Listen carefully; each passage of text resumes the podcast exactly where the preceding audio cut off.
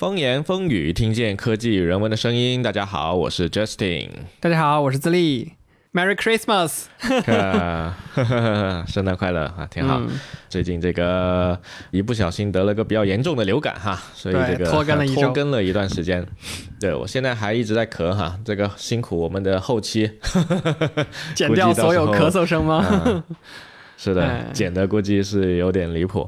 然后今天已经是十二月月底了哈，最近圣诞节、元旦，然后这个二零二四年就来了啊，时间过得非常的快哈。没错，这个二零二三年啪一下，两眼一闭，两眼一睁就没了，我靠！迎接龙年的到来。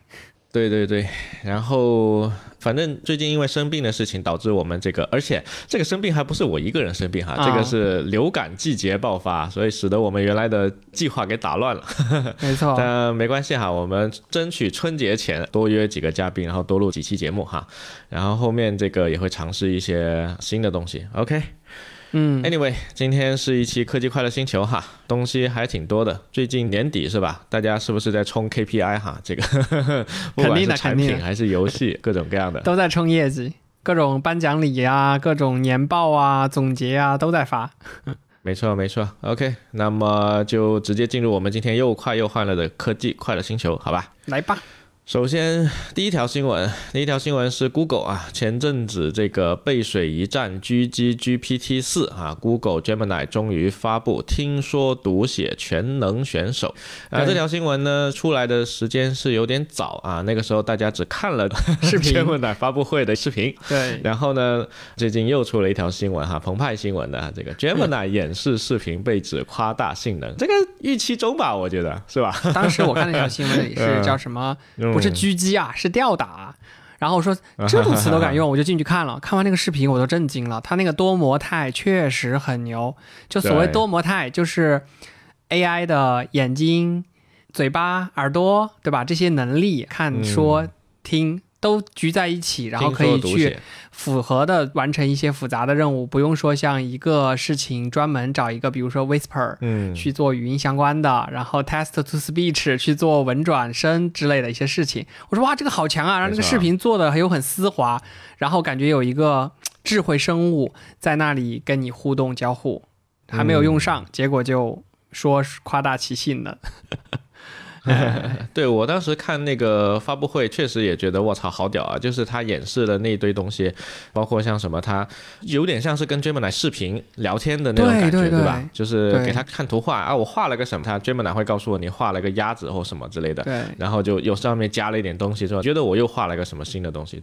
然后现在这个 Gemini 如果大家想使用的话，在那个 Google Bard 是应该是号称免费使用，但是我在 Gemini 发布后的第二天吧，应该我立刻就去用了那个 Google Bar，他已经告诉我说可以用，但是我用 Google Bar 聊天的时候，他说他不是用的 Gemini，然后我也试不出来它的各种能力，所以我就用不上。对我呢，是因为我要第一时间去给客户端做。Gemini 的这个兼容适配，所以我就去研究怎么能用上它，然后发现 Google 它是绑定了它的那个叫 AI Studio，它有个 Studio 的这样一个东西，你必须得在那里面去申请那个 key，然后申请完我就在那里面跟它有点像 GPT 的那个 Playground，你就在里面去跟它玩起来，跟它聊起来，然后我就觉得哎，速度响应还挺快的，我就把它接到了自己的客户端里，然后用 API 去聊，然后我就问了它的第一个问题啊，就是你的知识库截止时间是什么？我非常建议各位小伙伴在用一切 AI 的这种啊模型的时候，都可以问他这个作为第一个问题，因为这很重要。他聪不聪明，取决于他学的知识够不够新嘛。有的时候你的这样的一个直观的感受。然后他告诉我是二零二一年四月，我一下子就叫什么下头了，就觉得哎还是不行。就是他的知识三年前的东西没有到二三年，对我现在还是更想要用 GPT 四，或者说 H 四的网页版。或者说用那个 GPT 四 API 的那个 Preview 版，它至少是二三年三月份的东西，就很新。对，这是它的信息够不够新嘛？那你现在用了那个 Gemini 的 API，是可以给它传图片，然后它给你识别里面的内容嘛？就各种各样的可以可以。对，但是由于我做那客户端主要是以聊天为主的，所以我大部分场景都是聊天。试出来。对，然后我发现了一个问题，就是它跟 ChatGPT 的 API 去比，它精简很多。同样的问题，你问它，它蹦的字儿少一些。ChatGPT 显得特别的冗长和啰嗦，这就是我直观感受的一个区别。另外，聪明程度上确实挺像的，感觉在逻辑处理上都能够绕过一些常见的逻辑误区，然后去回答你。但是知识库这个硬伤导致了它对我来说不具备实用性。明白。但我觉得，如果说我们能够在 Google Bard 里面去使用到完整版的那个 Gemini Pro 的话，应该还是会挺方便的。就是你所有的东西都能够在它那个网页里面去完成。但现在就是还没有实际试用过嘛？对。等这个 Google Bard 真的实际能用上它承诺的那个 Gemini Pro 之后，我们再来说一下这个实际使用体验。我觉得它是竞争对手的，应该就是微软的那个 Bing 了，对吧？它配合了它 Bing 的搜索，我觉得。AI 这一波，很多人都很看好 Google 的这个 Gemini，就是因为它手握了搜索这么大的一个海量级的知识库的东西。一旦它把嗯这个时间更新上来之后，我觉得 ChatGPT 确实有点慌。你的那个爬虫再怎么爬，你爬得过谷歌的吗？一个搜索公司，嗯，很先天的具备做这样 AI 的一个大模型训练的一个东西，我觉得还是有优势的，很看好。那下来就看一下未来这个 Gemini 它实际的发展的情况吧，因为我们看到 OpenAI 这边的那个发展，它作为一个初创公司，它觉得跑得贼快。是的，是的。之前也在聊 Sam 的那个狗血事情的时候也讲过，他们这个公司跑得特别快。Google。毕竟是个超级大公司，对吧？我相信他们去搞这个 AI 的团队应该人数也不少，那不确定能不能够跑得比 OpenAI 快哈，至少比苹果快是吧？还有一个龟速前行的，苹果是另一个 story 了。苹果主要是它做了大部分事情都不会先公开告诉你，就他不会先给你一个预期，他得做出来了之后再来告诉你。对，王炸。可能也许五六年后这个 AI 又不流行了之后，苹果突然间。说来用来用我的 Vision Pro 吧，就像 Vision Pro 在已经过了那个 VR 元年，已经圆了多少次了，对吧？他突然跑出来搞了个 Vision Pro，哎，Anyway，这是苹果的作风啊。好看下一条，下一条是 Rabbit，Rabbit 这家公司呢，再获千万美元融资，将在 AI 时代取代 AEPP 交互极客公园的一条新闻。这个公司比较有意思的地方就在于说，现在所有的 AI 方向啊，大部分都在搞什么，像妙鸭搞那些什么美图，对吧？对，图像处理。像这个 ChatGPT 搞什么大语言模型，然后还有像我们之前说那个 Pika 是做那个视频的，对。然后它这个公司呢是。想要搞 A P P 方向，它不再使用一个个 A P P 的这种方式去执行各种各样的事情，而是使用它的 Rabbit O S 这个硬件，然后使用语音去交互，就直接完成所有 A P P 的功能啊。我的理解应该是这样子的哈。但是呢，目前就在于说，它这个东西还只是一个噱头，还只是一个概念。但我觉得它比较有意思的是，它避开了目前最热门、最卷的一个方向。就是大语言模型，而且他就算不去做大语言模型，他去做 Mid Journey 或者是那个 Stable Diffusion 那个方向，其实也挺卷的。我觉得这几个方向其实都挺卷的。但他现在相当于提出了一个非常新颖的一个 idea 吧。那接下来看他能不能够做出来他的第一款预览版。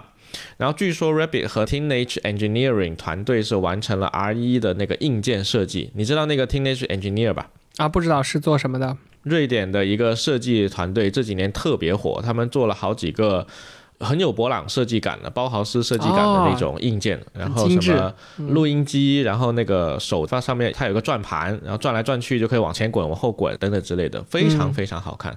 我是看到了 Rabbit 加上 Teenage Engineer，我就觉得啊，这个硬件肯定不会差。然后它这个方向又挺新的，所以到时候可以观察一下。哎，它这个 beta 版本上了之后。对你说到这个硬件，然后再想到这个 AI 另一个不同的领域的产品，我就想到最近看到了一个新闻，刚想到的，好像是三星吧，注册了一个叫 AI Phone 啊。的商标。iPhone，对你这个要做操作系统，那我就做硬件，我做 AI 手机，也不知道里面是些什么，但是就是一另一个噱头，不知道它可以怎么 AI 法啊？OK，对，行，这个也是一个噱头。那下一个是我们之前有一期提到那个皮卡，对吧？那个皮卡当时是个噱头啊，现在我拿到了它的体验权限，真的是可以去，我没拿到一句话生成视频，但是呢，它这个一句话生成视频啊，是一个贼短的视频，大概五秒钟、三秒钟，那不是动图吗？嗯。啊，对对对，就是动图，但它起码是给了你一个。概念吧。就是啊我们上一次讨论皮卡的时候，不是还讲过，有一些人就是拿 Midjourney 去生成图片，它总是会差点意思嘛，就是那个图像会偏差一点。但现在皮卡生成的整个视频看起来是流畅的。就是你嗯让他设计一个中土风格的，就是那种魔界里面的那个风格的，有一个女的，然后她站在一块岩石上，然后在远眺天边的落日什么的，整个场景她都给你渲染出来，然后嗯，整个是连续的。目前来看，哎，它生成这样的图，一句话，你可以丢它一张已有的图，然后再生成吗？是前段时间推特上很多人转的那个，啊，就是我给你一个蒙娜丽莎，你就给我一个蒙娜丽莎的动图。啊，现在没有，那个是另一个、哦哦另一个 project，那个是 AI 补全还是什么的。这个项目它不是的，这个项目就是一个纹身视频，就是哦文字。然后生成视频，现在它这个视频确实是有点短，然后也还是免费给你用的，生成的时间大概是一分钟，就是你输入一句话，它给你生成一段。整个的风格它有两个，一个是你自己输入的你的产品，另一个是你可以看别人发出来的是什么样的。然后我看别人发出来的风格，大部分都是美国的那种 3D 动画的风格，所以它可能风格库也是比较有限的，还没有做到那么的丰富啊。也有人用漫画的风格去画了一些东西，但是我看这个漫画的风格也是偏美式漫画哈，也不是日本漫画，所以可能现在它这个模型还是比较的局限。对，但是它至少可以让前后这五秒啊的物体保持一样的风格或者形状，因为这个对于之前一段时间 AI 生成的这样的作品来说，它最难保障的就是前后的这个图形的一致性啊。最近我也看到，好像字节那边有一个新的模型，也是基于像 Control Night 这种去控制。轮廓什么的，它可以做到，比如同一双生成的跑鞋，在不同的风格和画面里面也是长得是一样的，有一些锚点的。哦，这样的话，你就可以不是像抽盲盒一样去抽一些图像，而是能保证 唯一性，然后多场景。其实这个技术是最近在图片生成领域，然后蛮大的一个突破吧，我觉得。至少以前咱们用图去叠真图、叠视频，总能看到场景一直在变，人也在不停的闪烁那个轮廓。现在不会了，我觉得最近这个技术又得到了进一步的嗯，推进。挺好的，挺好的。就无论是纹身图还是纹身视频，如果它能够再进一步往前推的话，未来这个应用空间其实想象空间还挺大的。对对，，OK，然后看下一条哈，下一条是马斯克版的 ChatGPT Grok 啊，终于上线了，比本人更毒舌，很有意思啊。这个 Grok 之前马斯克不是讲了半天嘛，当然我没去开哈，虽然嗯我是我也 Premium，、没但是我得再多开一个什么高级 Premium 嘛，是吧对？Premium Pro 还是什么？VVIP 啊 Anyway 才能用，嗯，对啊，但是我对他这个 AI 至少啊兴趣不是很大。然后有这个网友去测评了哈，嗯这个家伙呢，他的风格就是 马一龙的毒舌风格。OK，是一个有风格的 AI，有个性的 AI。对，说明它并不是一个真正的通用智能 AI 哈，这个不像嗯。Open AI，他们做的是要做通用的，然后你就可以基于这个通用的去训练一个马一龙的 Grok。OK，嗯，所以马一龙的 Grok 上线哈，一方面它这个东西在持续推进，然后另一方面呢，马一龙的这个 Hyperloop One 面临倒闭，就是之前马一龙不是要挖那个隧道嘛，然后让那些车不再堵车嘛，特斯拉可以在里面怎么畅通无阻？没错，咻一下就可以飞过去啊！现在这个梦想准备要倒闭了，唉，不过也很正常，创新的路上总是会有很多的牺牲，嗯，只有真正最后能活下来的人才会被人看见，所以这个现在 Hyperloop 能够发一条新闻说它面临倒闭已经很不错了。这要不是因为马一龙是个网红，可能他倒了都没人知道。对，因为确实这个东西很难做，嗯，至少这件事情真的很科幻。科幻倒还好，马一龙还做了挺多科幻的事情。嗯那 SpaceX 也挺科幻的，对对对，电动车在那个年代那个想象力也还是吧，然后移民火星什么的，他还是做了挺多的。但我是觉得说创新的路上必然会倒掉一大片，这个应该是个常态，不能指望每一个都后面有能够别的那么容易方的成功。嗯，对，OK，下一条啊，也是跟这个马一龙有关哈。这个苹果的播客 APP 哈，下周准备哎，等等，这个下周是什么下周？现在你能够使用了吗？就是播客 APP 要登录特斯拉我还没有更新，可能最近一次。啊。OK，看一下啊，下周是指十8二月号八号的下周。那你应该已经能用苹果的播客 APP，看一下，不知道。你回头可以更新一对我还没下你的有更新特斯拉。。嗯嗯，然后呢，装上苹果的播客 APP，再来听我们的这期播客，呃，无限对套娃。但是我、啊我上周是有试了一下网易的那个播客的标签啊，那个 tab，我都震惊了。嗯网易的播客的标签下面的第一个节目是德云社 郭德纲啊，然后再接着下面有各种各种的类型，所以我当时发条推我说播客叫什么什么什么都能装，所有的节目类型都可以往里面塞，只要不是音乐。所以我觉得苹果有一个这样独立的这样的一个播客的客户端上去，我是很愿意用的，因为也没有别的选择了，对吧？小宇宙也没有上，当然，这个中国版和美国版有天壤之别哈。这个、嗯如果喜欢听播客的小伙伴们，可以尝试用美区的这个播客，会发现很不一样。OK。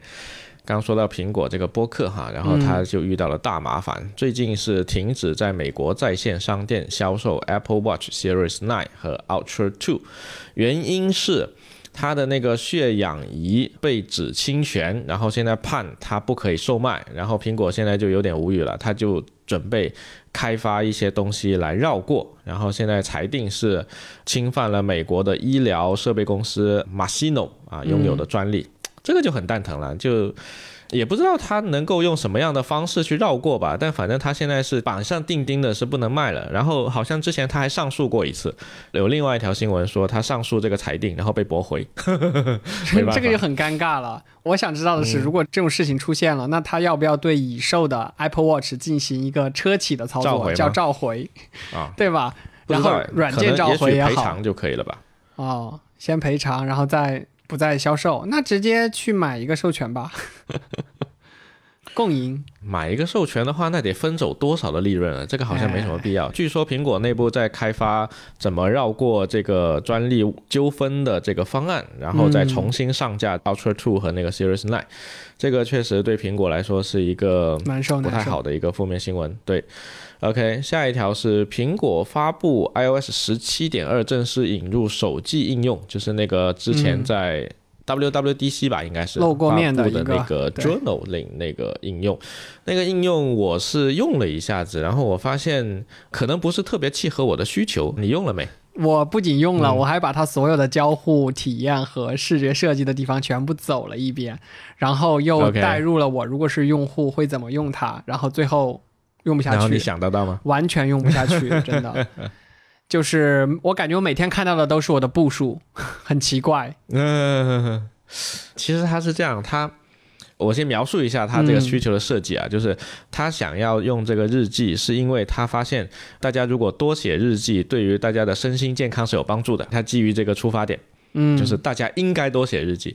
然后呢，很多人不写日记是因为他想不起来应该怎么写，然后这个日记的门槛有点高，所以他就用引入了 AI suggestion，给对你 suggestion 一堆的图片，你记去过录一下哪里你去了哪里啊、吧。听过什么歌啊、对，然后还有你说的什么步数什么的，就是 iPhone 系统里所有的数据都可以作为你写日记的一个灵感来源。对，这个想法好像挺好的，但是我总觉得他这是手里拿个锤子哈，到处都是钉子哈。他做这个 app 的时候，我反而觉得他未必是这么直来直往的，他甚至有可能是。我们得 AI 做点什么事情，我们总得结合我们苹果系统已有的数据做点什么事情。那做点什么呢？对吧？然后想了一下，哎，我们能不能搞个日记啊，来试一试？然后就是搞了这个东西。我猜很有可能反过来是这样。对，然后整个 app 用下来，我反正首先挺莫名其妙的，然后用起来我觉得特别像一个叫隐私暴露器啊。就之前的那个 location 或者说 shell to friends 那个功能，已经对位置信息啊还有什么的挺敏感的了。这个直接就拿上来就是 AI 帮你看你都去了哪些地方。然后我觉得那不是日志，我觉得日记啊或者什么还是应该以文字或者与图片为主，然后再配上一些像定位啊、像步数啊、身体状况啊、海拔、啊、这些作为辅。你不能真的只发一条那个东西作为主，它就很不像一个日记本。但是啊。但是我整个体验下来，我发现，我觉得如果你是做产品经理啊，或者是设计相关的同学，可以去试一试它。它现在的那个交互体验跟其他的任何一款 app 都不一样，任何一款原生的像 Note 呀、备忘录啊，还有那个 Reminder 啊都不一样。它的那个很丝滑，它跟键盘的那个整合、嗯、让我觉得特别眼前一亮。键盘还有那个相册。它那个相册是一个半层的，在里面添东西真的很舒服。我觉得以后我如果要做 app，我会往这个方向去做这种交互体验去学。嗯，啊，当然很多细节都是只有苹果啊，Only Apple can do。哦，也有可能做不出来，对，是的，哎，啊，这个技术有限啊，确实 Only Apple can do 包括这个苹果在自己的系统后台常驻无限个 daemon 哈，这种事情没有任何一个 APP 能做，只有苹果能做。啊但参考它的好的部分可以，嗯但不代表我们做得到哈。对对对，OK，好，下一条，下一条是游戏开发引擎 Unity 六宣布了与苹果的联合合作伙伴关系，嗯，这个是挺好的啊，这个是。利好苹果也利好 Unity，当然现在 Unity 是这个游戏产业的半壁江山了哈，但是嗯前阵子不还出过一个 Unity 收费的那个问题吗？你还记得吗？瞎搞，然后被逼到是吧？承认错误哈。又被怼回来了。哎，Unreal 和 Unity 的这个地位还是你知道，这个半壁江山一半是 Unity，另外一半是 Unreal 嘛。但 Unreal 嗯毕竟它还有 Epic Game，、然后 Epic Game 它手里有 N 多的游戏，所以 Unreal 赚不赚钱，它真的不太重要。但 Unity 它就只有 Unity，所以 Unity 不赚钱，它就凉凉了。然后游戏行业又是一个怎么讲，这个寒市场价值规模巨大的一个行业，对吧 开？玩笑，开玩笑。啊，没有这个游戏行业现在依然是全球，应该是价格规模最大的一个行业吧，应该嗯。远超电影和远超所有的其他的娱乐，所以这个部分苹果不来分一杯羹是不可能的，而且嗯，那个 Vision Pro。之前苹果就已经说了，Vision Pro 上面是可以使用那个 Unity Beta 的，嗯，只是说这个 Beta 比 现在还背的有点背，啊简陋。对，比较比较初级啊，所以现在在 Vision Pro 上面想做一款基于 Unity，首先你肯定搞不出来原神，好吧？不可能的，你那就头号玩家了。对，但是未来可期吧？那苹果选择 Unity 而不是选择 Unreal，会不会是因为它跟 Epic Game 的关系不好？那铁定啊，当然，Unreal 它需要的那个运行资源更高啊，就是 Vision Pro 也不太可能去跟 Unreal 合作，因为你这个硬件摆在那里，你就是跑不动。对，Unity 可以做很多小游戏，对对对，但游戏市场这么大，你如果只做小游戏的话，能不能够分得了那么多？比如说最近比较火的那个蛋仔和那个圆梦哈，嗯这种级别的，其实我不太确定哈，在 Vision Pro 上面的那个 beta 版还能不能够做得到？你试想一下，你在 Vision Pro 上面玩蛋仔或者玩圆梦或者玩任何的派对类游戏，其实还挺好玩的，对不对？对，很有代入感。合家欢嘛，很很好玩。对啊，你知道那个 Nintendo Switch 上面有一个那个打拳的游戏吗？啊，是哪个？就拳击的那个游戏，就是你可以拿两个哦我知道 Switch 的那个两个我知道 control，然后它不是还有一个运动会的嘛，就是可以打网球、击剑，然后拳击啊也是可以代入感很强。对啊，那如果这类型的游戏能够出现在 Vision Pro 上面，我靠，那这不得了，我觉得是有可能的，对吧？像 Unity 如果和苹果能够深度合作，然后深度为 Vision Pro 做优化，这个嗯游戏产业从 Vision Pro 里面涨起来，嗯，这个还是可以想象一下的。但是最大的瓶颈应该是价格呀，这个它做不到合家欢。你要想要合家欢，对吧？你搞四个 Vision Pro 也太贵了。那确实，你说的很有道理。那最近那个 Meta 不是才上了一个新的 VR 游戏嘛？嗯，叫啥？就是号称当前最佳 VR RPG 游戏。这么厉害吗？我之前玩过一个画风很像《神庙逃亡》，然后站在那个灰色的墙上面互相射箭的那个 VR 游戏。就是那个 Asgard Rest，它嗯是一个有点神话背景的一个、一个 ARPG 游戏。嗯，对，阿斯加德是北欧神话。然后现在这款游戏已经在 Meta 的那个 Quest 三上面已经是发售了哈，然后嗯很多人去玩了。但我没有 Quest 三的设备哈，但是据说这款游戏是目前 VR 的 ARPG 游戏里面做的最好的，没有之一。啊那当然，这个 VR 的游戏本来也比较的怎么讲，就跟主机游戏比或者跟手机游戏比，对，还是比较稀缺的。但是它能够出现一款这样的游戏，那就已经是很不错了。这就更让人期待了，对吧？苹果和这个嗯 Unity 的联合，未来的这个想象空间有多大？当然，你刚才也说了，这个 Vision Pro 价格摆在那里，所以未来还是得看苹果它能不能够去把 Vision Pro 的工业设计搞成熟了之后，把成本降下来。对，你要不然的话，这设备普及率不够高，这个 Vision Pro 的市场空间一下子就缩水了太多了，对吧？以前很多主机起来了之后，大家都一看，我靠，这个很有创意啊，说的就是 Nintendo 哈，但是这个主机的销量不行，最后这个平台就贵了呀。所以最后还是得看这个平台的装机数量为王。还是得把价格做下来，王道。没错，把价格打下来。OK，下一条，下一条是 Figma 推出 Colorful Macro Pad 红编程键盘，十六个自定义按键，这个挺有意思的，是 Figma 官方出的是吧？对，当时我看到这个的时候，我就觉得它很适合说是在每年的四月一号去发这样的一个东西，因为你是一个软件厂商，对吧？你突然间搞出一款这种硬件，然后当时我就点进去一看，我说哦，这不就 Launchpad 吗？啊，Launchpad 本身是一种乐器啊，就是可以去去点点，然后出一些声音。然后我记得以前有一个厂做了一个给程序员去用的，就是对，额外有很多键去编一些快捷键啊，它叫红，就快捷键，然后你可以嗯一键就干嘛，一键发布。然后你还记得有一个梗图吗？就是有一个超大的那个嗯，回车键，用来发泄的，啊就是让你去发布，那就发布。但其实对于程序员来说，可能这些快捷键平时是用不了太多。我反而是觉得，像你看 Figma 这次做的这个 keyboard，它里面有一个无刷电机，嗯对吧？？对，无刷电机呢，你就可以不断的滚，然后还有一个旋钮，旋钮你就可以，比如说零到一百的去扭它。但其实这些东西对于设计师，你可能经常要用一些这种类型的控件，对吧？对你可能不断的滚，然后不断的去调零到一百的透明度。那还有什么呢？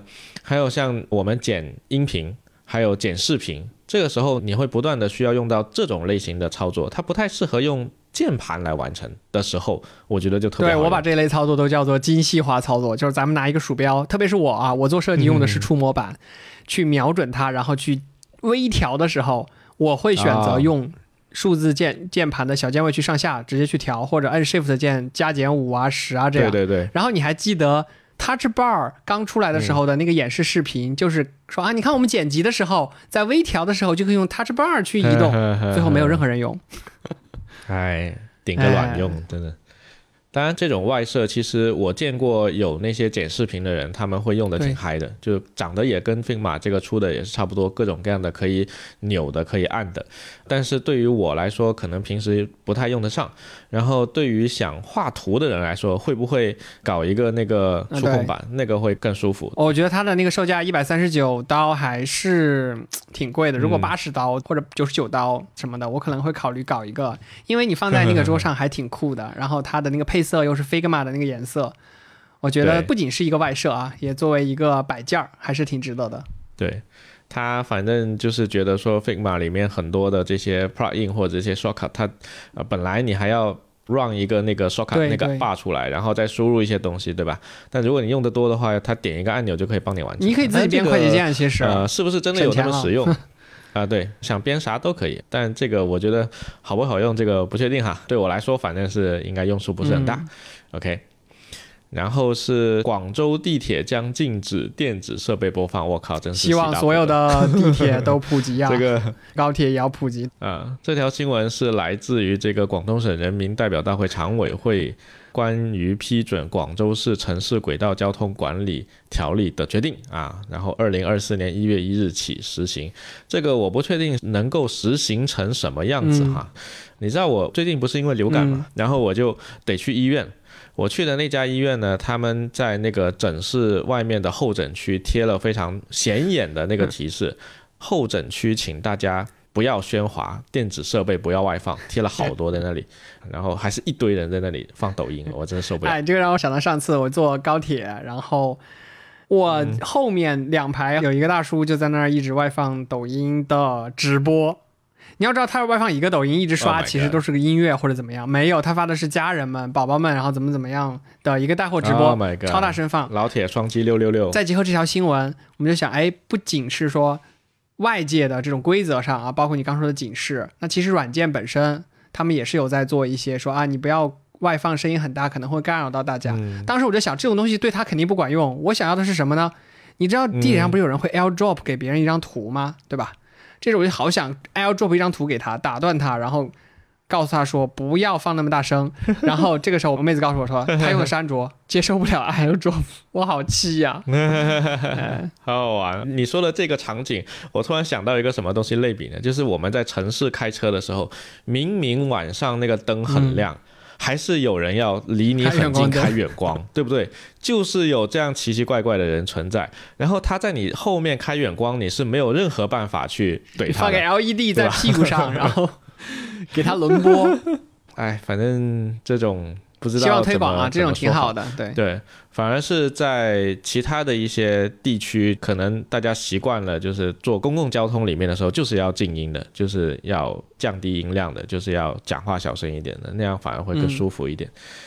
好，这让我想到一个地方，就是巴黎，巴黎的地铁是没有 没有手机。只有书籍，一直是没有信号，因为它那个地铁是很多很多年以前挖的，不知道近两年巴黎的那个电信有没有进去加装那个基站哈。但是我反正之前去的时候是没有的，非常舒服，很安静，因为你完全没有办法玩手机，全程你只能盯着，我靠，下一个站在哪里？我到了没？哎，返璞归真，对。好，下一个新闻是五 G 眼镜已经开始，六 G 研究正在进行。这个眼镜是那个 advance 的意思啊，就是进化、演化、进化的那个意思。对，五 G advance，当然也不知道它这个 advance 到底要 advance 成啥哈。我们这个五 G 都用了好几年了哈，目前我真没感受到有什么实质上的飞跃。对，上次不是问过我吗？五 G 最大的改变是什么？然后只有速度嘛。然后上次我又看到别人也总结了，说五 G 最大的受益者就是啊何同学，靠一个五 G 视频到现在真的是非常的厉害。那确实是，到现在我的手机上都没出现过他那个视频里面的那一幕。没错，我们看六 G 到时候速度再增加个五到十倍啊，会是个什么样？当然，这个是我们先抛开现有的这个五 G 跟四 G 几乎没区别的现状不谈哈，这个抛的有点远。所以六 G 着重想要搞什么呢？六 G 的这次。眼镜号称是这个会增加什么各种通信空间啊，然后会速度比五 G 要快十倍以上啊，应用场景包括了什么全自动驾驶啊、高清虚拟现实啊什么等等之之类的，有望在二零三零年前后实现商用哈，它这并且加上了有望哈。这个三零年那是七年后了哈，然后再加上个有望，那就等个十年呗。保 守保守。那我倒是希望到了那个时候说六 G 哈，然后不要说费用又收得更贵了，然后这个手机又不断发烫，实际上又没有给我什么实质上的体验哈。起码你这个下载速度快一点还是有用的，是吧？哎，下载速度快又能怎样呢？五幺二的手机五百一十二秒下满。怎么样？下载速度快的话，就可以以后这个设备，比如说它越来越高清啊。但我们现在五 G 看假四 K 其实也能看，对吧？也不是不能看。嗯，就 YouTube 那种假四 K 还是能够看的。所以好像大家对于这个在小手机上面使用六 G 的这个需求也不是特别的旺盛。那可能后面真的得靠 Vision Pro 之类这种，就是要两一只眼睛四 K，两只眼睛八 K，未来变十六 K 的这种，对吧？想到一个点，到时候你带着 Vision Pro 一回头，哇，八百兆没了，再左回头一个 GB 消耗掉，超高清的一个湖泊，上面全是涟漪和鱼。呃，一回头八百兆，八百兆没了，对。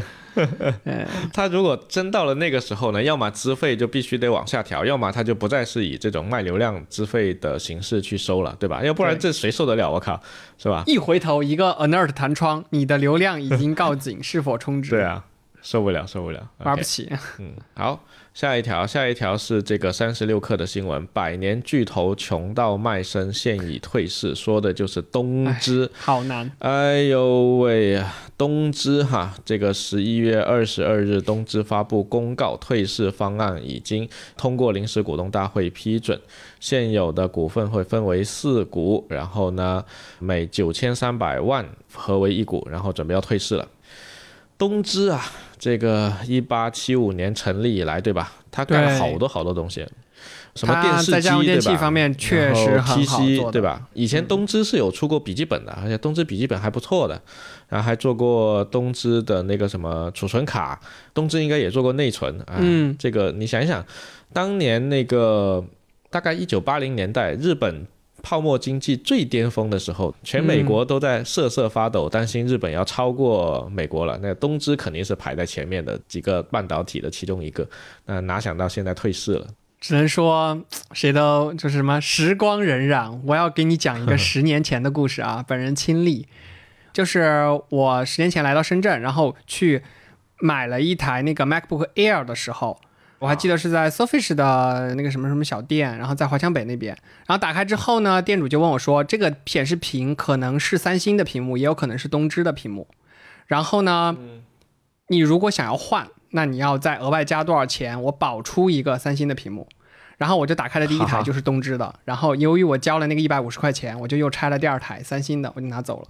哦，就很离谱，就是因为那时候微风网里盛传说三星的屏幕会更好一些，在还原度上，包括冷屏还是暖屏这种事情啊。笔记本吗？对，笔记本的那个屏幕，苹果的笔记本。OK。对，早期有这两个分开的，然后就跟盲盒一样，就很有意思。嗯，哎，真的是，谁能想到呢？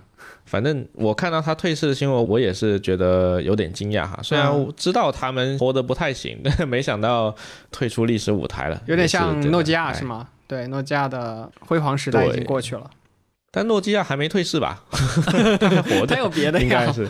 对。但如果诺基亚哪天他突然说他退市，或者说他彻底没了，这个我们也不惊讶，对吧？也不惊讶。哎呀，一个时代就跟索尼爱立信如果说不再存在了，对吧？我们也不会惊讶的。时代的眼泪。等等等。索尼爱立信应该是索尼啊，不是索尼和爱立信应该是都存在。真搞笑，可以。OK，好，接下来是这个游戏，这个 TGA，我们上次说录节目的时候正在准备直播，然后这次这个直播已经全公开了。博德之门获成最大赢家哈，又是最大赢家，确实牛 逼。而且最近这个博德之门三的这个 PS 五和那个 Xbox 的那个主机版全都已经上了啊。不过小弟我最近深受病痛折磨，无心玩耍，还没去玩耍过这个大作。但还是应该要好好体验一下，尤其是还有一个黑马，就是《阿兰醒了二》，就《心灵杀手二》哈，它的英文名字叫《Alan Wake Two》，被人戏称《阿兰醒了二》，也是一个非常有意思的游戏，十月份才发售的，然后就直接拿了这个 TGA 的那个 Best Game Direction 最佳游戏导演奖，厉害，最佳艺术导演奖。最佳叙事奖，所以《阿郎醒了二》也是拿了很多的这个奖项。《博德之门三》倒是可以预期中吧，因为刚一上大家就好评如潮。对啊，这个《阿郎醒了二》最近我们的这个 Gameker 聂俊啊，他们才出了一期视频去讲这个《阿郎醒了二》哈，《博德之门三》他们也讲了哈，这个大家有兴趣可以找来看一下。然后还有一个是熟悉的这个身影哈，《赛博朋克二零七七》哈，CD Project 拿了个什么奖？Best ongoing game 就是最佳持续运营奖啊，持续最佳苦力奖，苦力更新奖。毕竟今年出了个 DLC 哈，但这 DLC 体量不是很大，光用这个 DLC 肯定是不能作为续作去拿奖的，那还是送了一个这个最佳运营奖。对我每次看这个奖单，我最关心的肯定是最佳独立游戏奖，对吧？然后最近我也有听我同事给我强烈推荐那个潜水员 Dev。然后说这个游戏它的世界观还有它的玩法都特别的有意思有创新，但是他这次没有获奖，对不对？最佳独立游戏是《星之海》。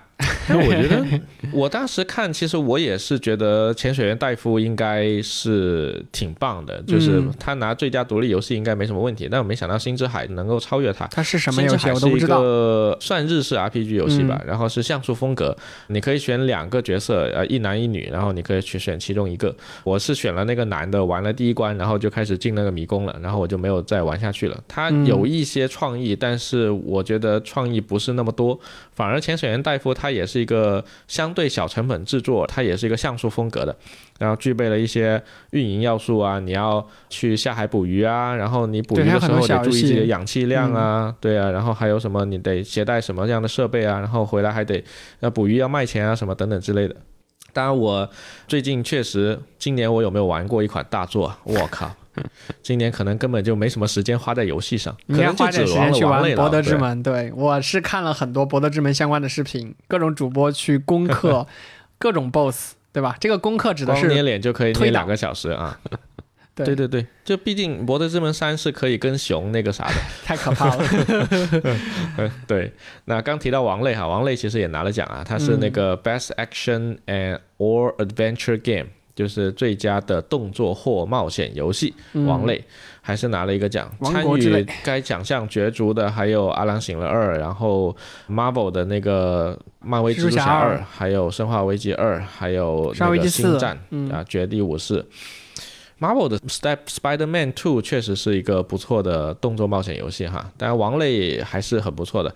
不过王类不管怎么说，它始终有至少三分之一的构建还是在原来的那一座的前提下去构建起来的，这话应该没什么问题。地上部分吧，毕竟他们本来就是、对，毕竟他们本来就是做 DLC 嘛，然后做着做着发现可以做成续作，然后就做成续作了。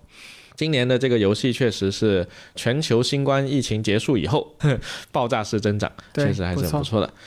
留了好几个大作，等后面什么时候有假期，对吧？元旦假期，还有这个春节假期啊，可以玩一下。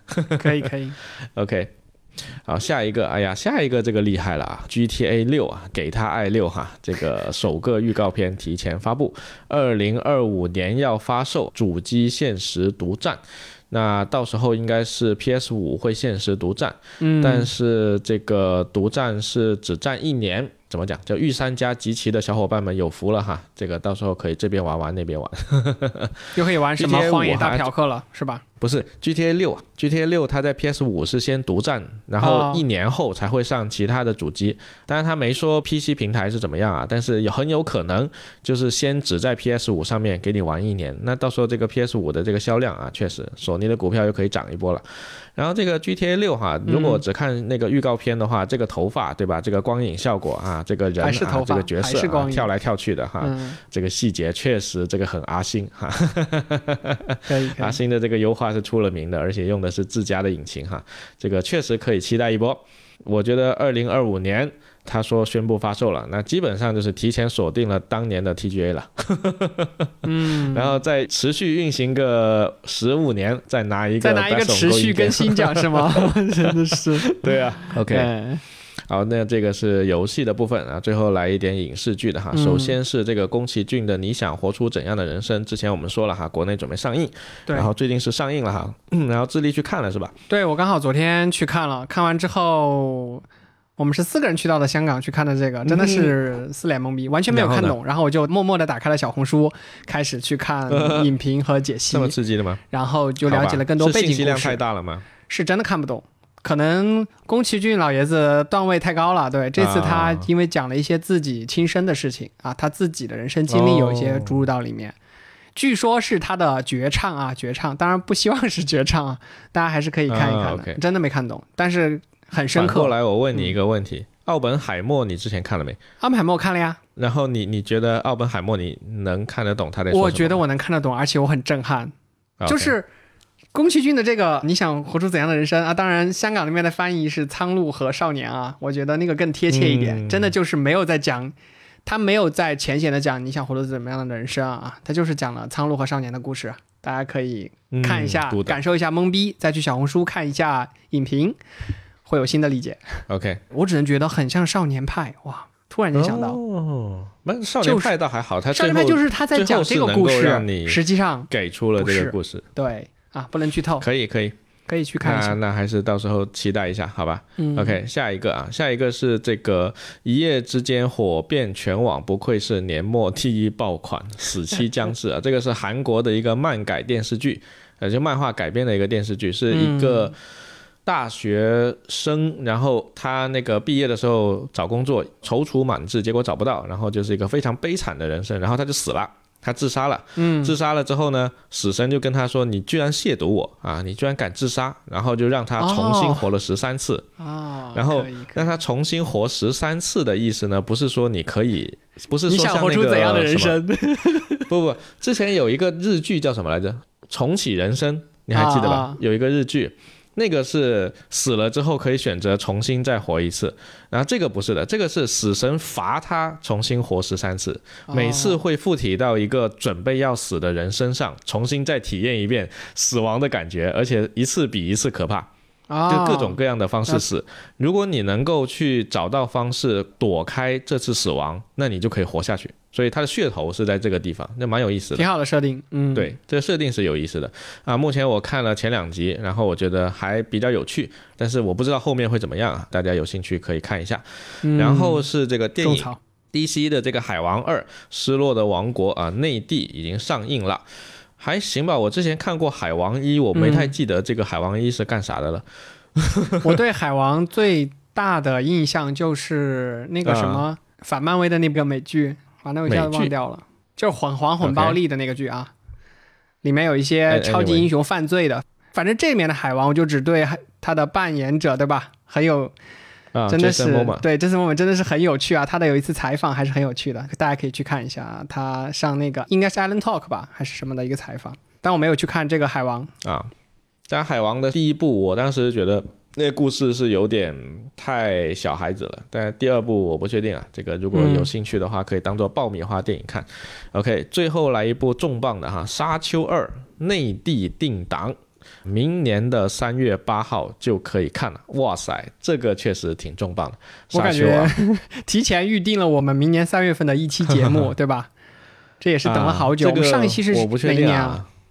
我们聊沙丘是第五十期嘛，那应该是一两年前了。哇塞，对啊五十期之前，是有点久了，但是我不太确定啊，因为当时我是为了等着这个沙丘电影上映之前，所以我去把沙丘的小说读了前面几部哈，但我后面没读完，后面实在是读不下去了。从第几部开始？第三还第四部开始就已经开始陷入那个主角的自我怀疑，你知道吗？他一本也就才几百页，它可以有好几十页，不断的在同一个镜头里面让那个主角不断的去回忆和想象各种东西。我靠，实在是看不。这也太能拍了。这沙丘，我感觉这上一部只是拍了一个世界观，我感觉后面可以拍六部，对吧？啊向魔界学习。啊，那当然。但是之前我们也讲过嘛，这个沙丘它其实本来找是维伦纽瓦找他来拍的时候呢，就是希望拍沙丘小说的第一部。然后呢，嗯他强行把这个电影拍得太长了，所以拆成了第一部和第二部。当时第一部的剧情其实也才刚刚到小说的第一卷的前三分之一，差不多到这个程度。然后到后面他们准备要打仗了，那个就很好玩了。所以《沙丘》第二部必然会拍打仗，能拍打仗，那到时候大家就能看到星球大战的画面，能看到星球大战的画面，那这个票房肯定是没问题的，对吧？对，所以下真的很期待。哎，我想，我想起刚才我说那啥黑袍纠察队，哦，OK，嗯，就是我觉得海王确实作为一个独立 hero 没有那么出名啊。嗯嗯啊，但这个演员本身是演了比较多的戏的，他还演了那个什么《权力游戏》里面那个马王，上次不是还演了那个《速度与激情》里面的那个反派吗？就是最新一部《速度与激情情》，应该是他在里面演了一个特别芭比粉的一个角色。对，芭比粉，OK，那我可能没看，因为《速度与激情》后来已经是彻底废了，这个就是在复活啊，后《速度速度与激情》就是各种复活。Oh my god！哎，好吧，行，那么以上就是本期节目的全部内容了。然后这个祝大家这个圣诞快乐和这个元旦快乐啊。然后很快再过没多久我们就春节快乐了，对吧？恭喜你发财，恭喜你准备好精彩。接受刘德华的洗礼。这个深圳有吗？有有有，深圳没有吧？深圳也有这个，Oh my god！看来是大广东传统，就是广东的超市已经准备要播放这个歌了啊！大家准备要被还好我们没有片尾曲，不然这一期就放这个。Oh my god！对，而且最近这个全国寒潮哈，无论哪里都贼冷啊，巨冷巨冷，然后再叠加这个流感季节，对各位听众小伙伴们务必要出门小心哈，这个注意保暖，口罩，要不然得流感还是挺可怕的。嗯，对我这次也是因为得了流感之后，我才发现流感和感冒是完全不同的两码事。它的概念应该是流感、感冒、新冠差不多是三个平行的东西，对对对，然后感冒是这里面最轻松的一种。你这个持续真太久了，光我知道就两三周了。对对对，但这个是流感的一个正常的病程，就流感起码就是三周起步的，但感冒的话可能就一周结束了。嗯我也不想讲出口，逼这。只能怪年少无知。对，OK，好，祝你早日康复，谢谢，然后祝各位小伙伴们节日快乐。我们这个等我、这个、明年见，是不是？对对对，这一期节目有可能是我们今年年的最后一期节目啊。对对，然后我们接下来还会再多录几期节目的。然后这个新的节目打打的优哈，这个只要身体健康，一切都好说。OK，好，好，那么以上就是本期节目的全部内容了。如果你觉得我们的节目还不错的话呢，请不要忘了给我们点赞、转发、收藏。对，好，我们下期节目再见，拜拜，拜拜。